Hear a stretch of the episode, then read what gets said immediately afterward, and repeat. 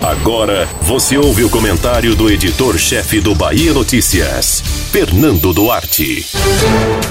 Após muitos protestos, o governador Rui Costa e o prefeito de Salvador, Assemineto, deram os primeiros sinais de que estavam dispostos a cortar na própria carne em relação à arrecadação de impostos.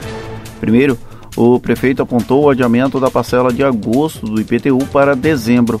A medida foi acompanhada pela postergação da validade de certidões negativas vencidas durante a pandemia. Já o governador suspendeu em 2020 a cobrança do IPVA de transportes escolares, deixando a conta para 2021. São quase nada, e ainda assim significam muito para os cofres públicos. Infelizmente, estados e municípios têm uma parcela pequena do bolo dos tributos arrecadados no Brasil. Boa parte dos recursos recolhidos por impostos são concentrados na União, que faz os repasses. Foi a lógica escolhida pelos legisladores há muito tempo e que agora começa a ser discutida timidamente com a possibilidade de reforma tributária. Por isso, é tão difícil para que governadores e prefeitos façam concessões, como acontece com o governo federal. Ainda assim, Rui e a Semineto demoraram a cortar impostos.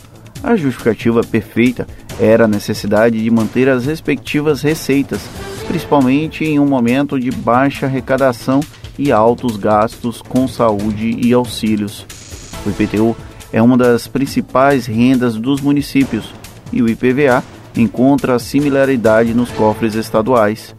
Por isso, em alguns momentos, ambos foram cobrados pelos aliados do presidente Jair Bolsonaro, uma militância que consegue fazer burburinho nas redes sociais, já que não possui representatividade política na Bahia. Agora, o argumento de que nada fizeram começa a perder um pouco de força. É certo que as iniciativas do prefeito de Salvador e do governador atingem setores bem específicos da sociedade, ou seja, o impacto é pequeno no universo de segmentos econômicos frontalmente afetados pela crise do novo coronavírus. No entanto, é um primeiro sinal de que, depois de muita resistência, ambos aceitam reduzir uma arrecadação já baixa para tentar viabilizar uma melhor circulação de recursos.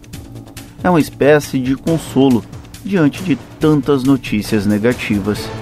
E isso só foi possível depois de se conseguir montar um mínimo de estrutura para enfrentar a pandemia no estado com a quarta maior população do país.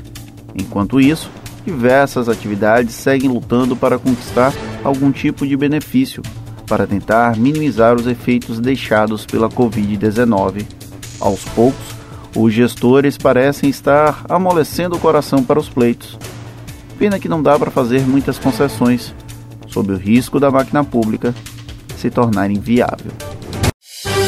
Você ouviu o comentário do editor-chefe do Bahia Notícias, Fernando Duarte.